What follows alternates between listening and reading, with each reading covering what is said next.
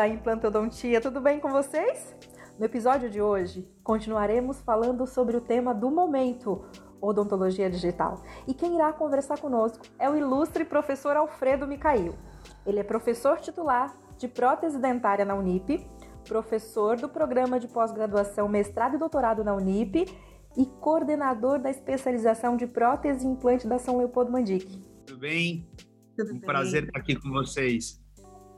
Prazer é todo nosso. Sei que vai agregar bastante aos nossos colegas e trazer a informação literalmente ao pé do ouvido, né? Professor, nós queremos saber de você é, com relação à odontologia digital. Quanto representa no teu consultório o fluxo digital hoje? Então, Nara, no meu consultório, eu venho digitalizando ele mais ou menos há uns cinco anos. Então, hoje representa praticamente 95% do fluxo. E, e, depois que você acrescentou ao teu consultório, que você agregou ao teu consultório o fluxo digital, houve uma mudança de, de, de paradigma para você nas tuas aplicações clínicas, os teus resultados também? Ah, houve em todos os sentidos. Primeiro, uh, o fluxo digital permitiu que eu reabilitasse os pacientes de maneira mais rápida. E quando você gira o paciente mais rápido no teu consultório, você tira ele da agenda uh, antes. E você tirar o paciente da agenda antes significa você abrir mais oportunidade de negócio, você abrir tua agenda para novos pacientes. Sim, e isso é interessante, faz, né? É, o quanto... a rentabilidade dele. Sim, sim. O quanto otimiza o teu tempo e te dá mais, como você disse, rentabilidade, né? Sim. Você tem uma otimização do tempo, é, então você acaba com o tempo, né? Você dominando o fluxo digital, você trabalha a reabilitação do paciente mais rápido, aumenta a tua rentabilidade e ele por si só já é uma grande ferramenta de marketing que você acaba fornecendo para o teu paciente. Hoje você agrega esse trabalho, você é considerado chairside. Você tem tudo no seu consultório, do scanner, a fresadora, todo o programa. Hoje essa odontologia é acessível para qualquer um profissional? Sim, hoje ela é acessível, mas não, o, o fato de eu ter um equipamento chairside não necessariamente faz com que eu realize todos os casos de maneira chairside. Por exemplo, casos maiores que eu teria que fazer um planejamento grande. Eu escaneio esse paciente, às vezes eu faço escaneamento até facial. O, eu ter que planejar esse caso me demanda muito tempo. E aí eu envio esses arquivos para o laboratório, ele faz o planejamento, imprime, eu faço o mockup, e aí depois eu vou para os preparos, e aí às vezes eu até usinho essas restaurações e eu mando para o laboratório dar acabamento, quando são casos múltiplos. Então, na verdade, você pode trabalhar com fluxo digital, você sozinho pode trabalhar agregando um laboratório da tua confiança. Entendi. Bem bacana a gente entender esses lados. Mesmo assim, a gente vê hoje uma nova vertente do scanner do próprio profissional, do scan day oferecido por por radiologias, por outros laboratórios também. Há bastante caminhos que torna possível o laboratório fazer exatamente dessa forma. Não é necessário que eu planeje todos os casos, que eu realize, que eu monte todos os casos. Você está trabalhando em conjunto com o laboratório, o designer desse software. Então, tem vários caminhos que a gente pode tomar, né? Exato. Hoje, não necessariamente o fato você precisa ter um scanner para estar na, no fluxo digital você pode trabalhar com empresas que te cedem o scanner, desde radiológicas até centrais de escaneamento e planejamento. Esse, esse pessoal ele aluga o scanner em, em relação de custo muito acessível, muito uh, tranquilo em relação ao que um dentista cobraria em uma consulta. E às vezes eles até cedem o profissional para fazer o escaneamento, isso é importante dizer. Existem centrais de escaneamento que mandam auxiliar com o scanner, a auxiliar põe uma, um, vem bem paramentada para isso, elas vêm bem treinadas dentro de um protocolo de biossegurança para atender o teu paciente, realizam o escaneamento, enviam um arquivo para o teu laboratório de confiança e você entra no fluxo sem precisar estar tá adquirindo um scanner. Isso é muito importante e viabiliza muito isso nos consultórios, como ferramenta de marketing e de fluxo de trabalho. Perfeito. Professor, agora a gente falando um pouquinho, a gente sabe que você tem vários cursos pelo Brasil todo. Falando um pouquinho no curso, você considera a odontologia digital é, uma especialidade da odontologia ou você acha que a odontologia digital tem que estar agregada aos cursos de implantodontia, de prótese? Como você lida com essa especialidade? Eu acho que assim, uh, os cursos têm que aprender a entrar no fluxo digital eu acho que assim a odontologia digital não deve ser uma especialidade. Ele deve ser incorporado na dentística, ele deve ser incorporado na prótese, ele deve, deve ser incorporado na implantodontia. E aí você vai ter, na verdade, uma mudança de trabalho do dentista, não uma criação de uma especialidade. Porque hoje você consegue escanear um paciente até a, a face dele e simular harmonização nele. Você consegue planejar cirurgia periodontal, de aumento de clínica, simular, mostrar para o paciente e ter guias que te permitam fazer essa cirurgia de maneira uh, com previsibilidade. Você tem a possibilidade de trabalhar na prótese. Então, você criar uma odontologia não vai fechar digital como especialidade. No meu modo de ver, é uma conta que não vai fechar porque você vai ter que ensinar odontologia digital na pele, odontologia digital na prótese, odontologia digital na dentística, odontologia digital na harmonização. E aí você vai ter que ensinar todas as especialidades para esse dentista trabalhar com o digital? Não, é mais fácil cada especialidade aprender a trabalhar no fluxo digital. Perfeito. E você acha que hoje, no Brasil, os cursos já estão preparados para começar a introduzir essa odontologia digital?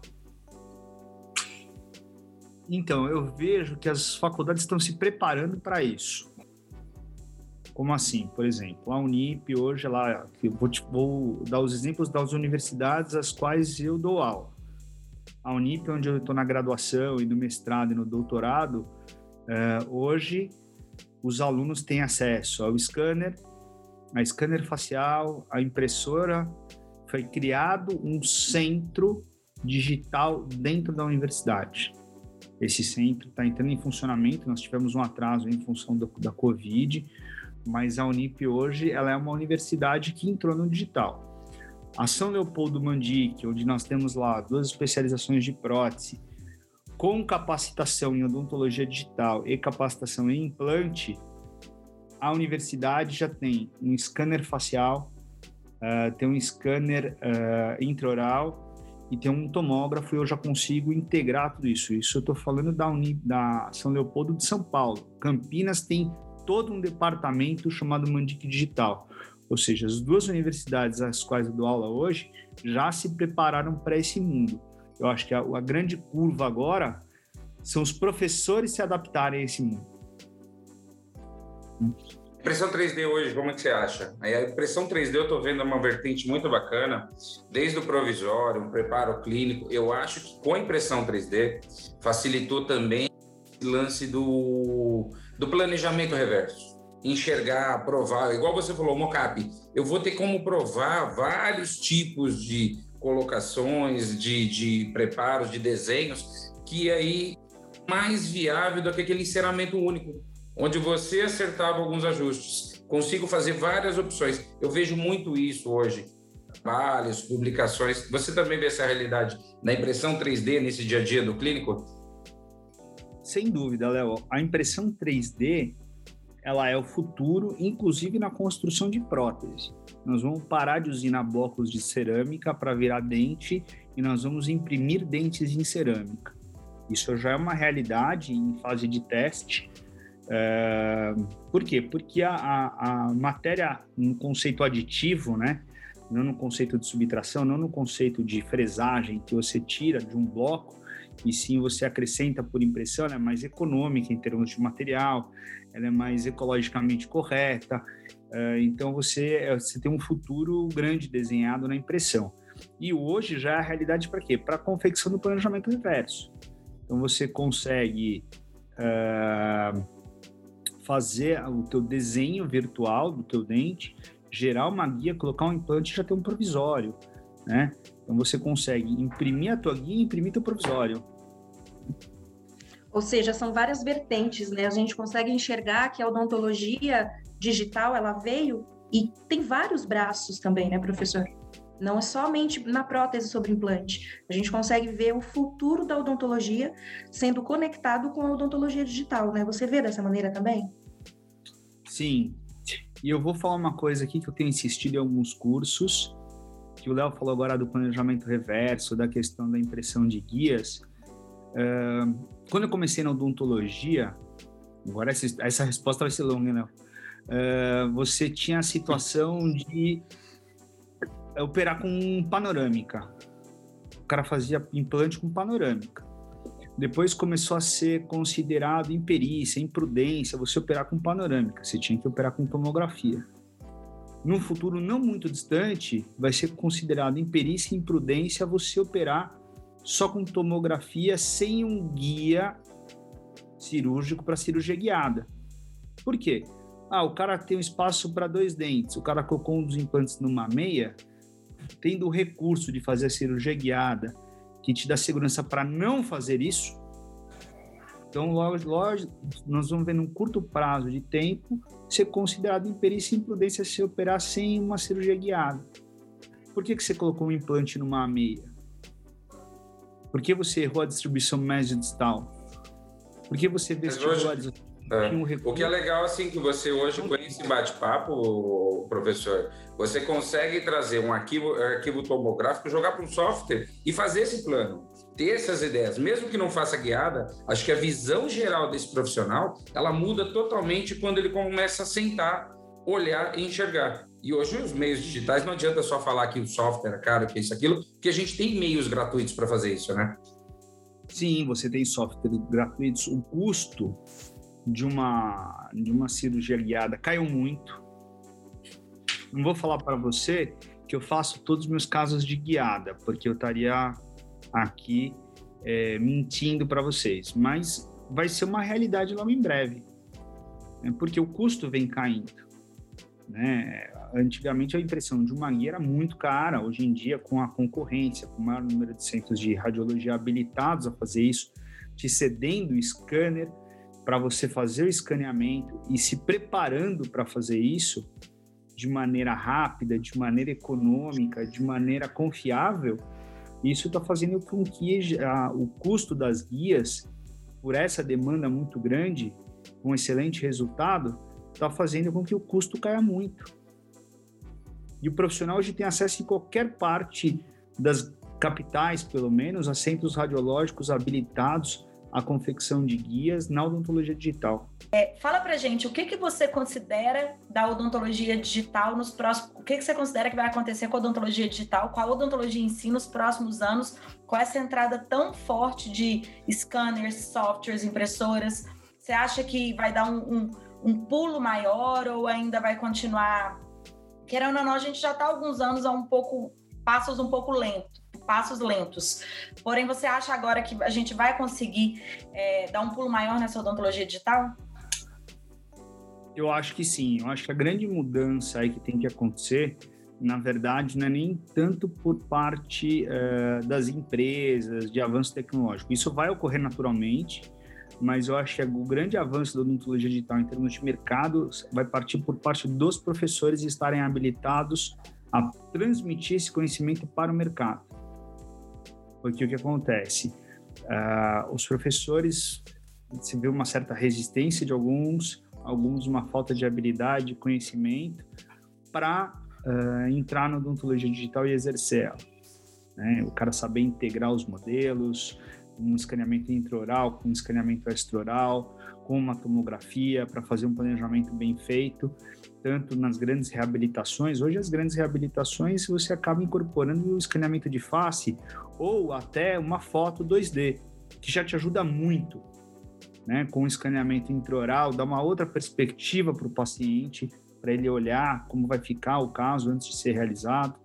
Então, é, a questão é de se preparar os profissionais a estar utilizando da melhor maneira essa odontologia, disseminar conhecimento. Isso é o mais importante nos próximos anos. Sim, nossa, muito interessante. É um assunto para horas, né? Se a gente continuar aqui. É uma pena que o tempo é curto, mas tem assunto. Ah, mas, eu preciso de mais uma pergunta. Espera um pouquinho. Sim, pode fazer, pode fazer. Tá? Mais uma pergunta. Vai lá. Eu, falei, eu espero um pouquinho, que eu preciso, eu vou ficar com ela na cabeça. Micaela, você faz que pode ser a nossa também. Ah, é, então. Você falou várias vezes sobre o escaneamento facial. Tá? E assim, a gente sabe que a, o escaneamento intraoral está entrando com mais na maior mais realidade agora para você, para o mundo que você já conhece a odontologia digital, o escaneamento facial já é uma rotina clínica? O escaneamento facial hoje para as reabilitações grandes, ele já é uma realidade, tá, Tânia? Existem centrais aqui em São Paulo que, que fornecem o equipamento e te cobram para fazer o escaneamento facial. Existe a possibilidade hoje do profissional, dependendo do celular que ele tem, baixar um programa de escaneamento facial e ele paga a coisa de 2 dólares para exportar esse escaneamento. Um arquivo OBJ ou STL para fazer o planejamento. Então você faz o escaneamento no teu celular, só que ele não sai do seu celular se você não pagar. Aí você paga 2 dólares e você exporta ele para um programa é, de planejamento de, de CAD é, com, pagando 2 dólares. Mas é confiável? Usado. Leonardo, assim, ó, mais confiável ainda é a foto quando você está falando do, do extra-oral. Existem, assim, os, os que são feitos em softwares mais uh, elaborados e por meio de iPads são confiáveis. Os que ah, você legal. faz no celular, às vezes eles distorcem um pouco, mas existe metodologia já para você tornar até o celular confiável, mas aí eu preciso, eu estou desenvolvendo ela num, num conceito que vai ser publicado em breve.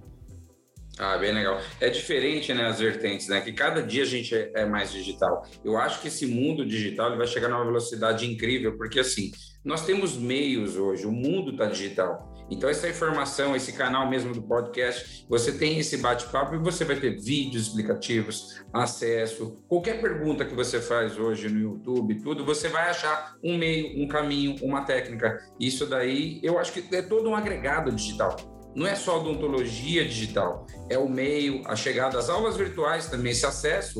Hoje a gente centraliza uma aula e eu tenho o Brasil e o mundo inteiro no mesmo canal fazendo esse bate-papo. Eu acho que essa informação vai chegar a uma velocidade incrível, mas o dentista ele tem que ser analógico em várias vertentes. Ele vai ter a pegada, tem a mão, isso daí tá, não tá nada fora da realidade do dia a dia, né?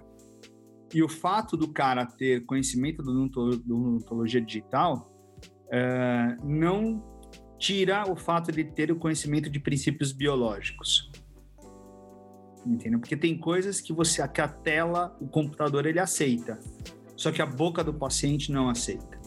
Então, o conhecimento, por isso que eu te falo, não dá para você ensinar como especialidade odontologia digital, porque o cara tem que ter conhecimento de pério básica, o cara tem que ter conhecimento de radiologia básica, o cara tem que ter conhecimento cirúrgico básico. Então, é, o que é legal. É. especialidades para o dentista num curso de odontologia digital. Então, o que a gente sofre muito aqui, eu acho que assim, você tem um leque de opções no software que eu consigo selecionar um componente, prever, sentir contato, tirar contato. Você tem uma simulação que ela seria pura e única física.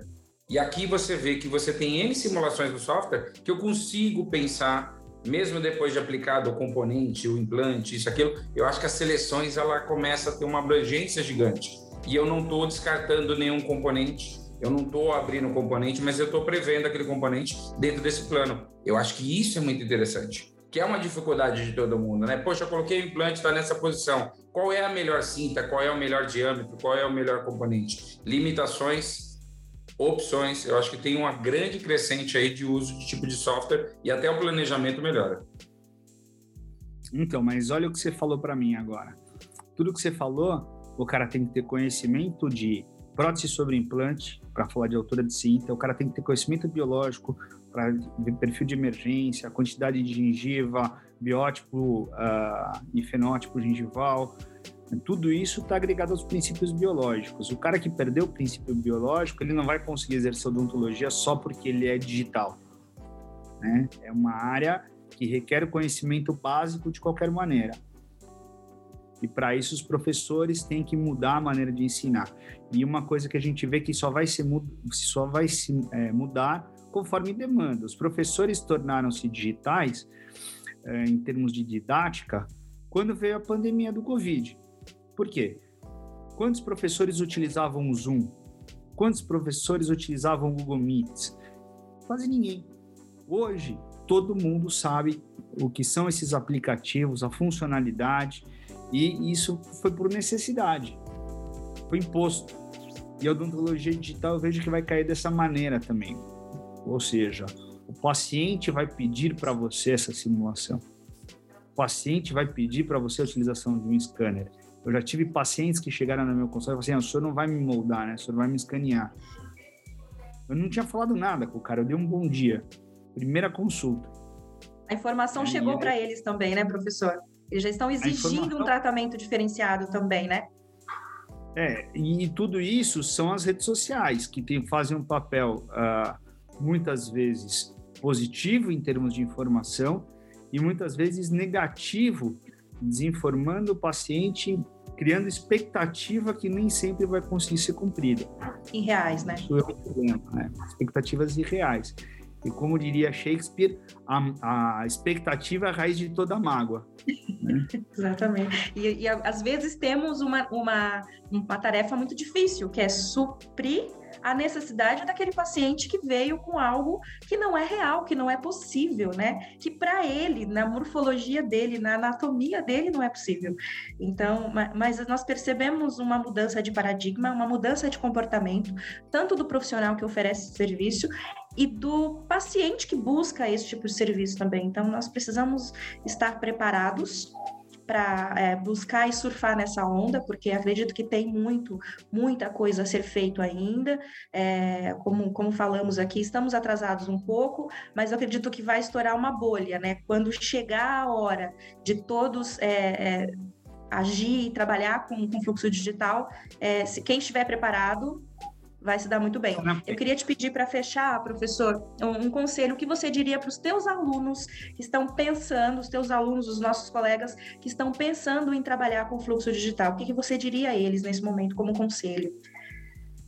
Eu acho que o mais importante é buscar o conhecimento e não se limitar a essa questão, não, porque isso é caro, porque hoje em dia isso não é uma justificativa. Você tem softwares gratuitos para você trabalhar, você tem é, escaneamento que você pode fornecer aos seus pacientes a custo muito baixo. E hoje, por exemplo, quando eu falo da Implacil, o cara tem muitas vertentes de trabalho que ele pode estar utilizando. Ele pode fazer uma moldagem, obter um modelo de maneira convencional e mandar para um laboratório e ele digitalizar o modelo. Ele pode comprar um Scambori sobre um implante e escanear de uma maneira que ele use um scanner dele ou de uma central de escaneamento a um custo muito baixo de locação, ou ele pode ter um sistema ShareSide ou um scanner próprio. Então, por exemplo, só nesse caso, já te dei quatro opções de trabalho, algumas com custo baixíssimo, né?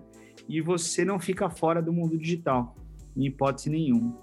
Então, mais importante é você buscar o conhecimento para saber lidar com as ferramentas, para você saber como trabalhar. E principalmente a noção básica, como você falou, né? Não adianta querer ser digital se você não conhece nem o fenótipo gengival do paciente e da morfologia da gengiva, né? Isso é, isso é importante. Claro.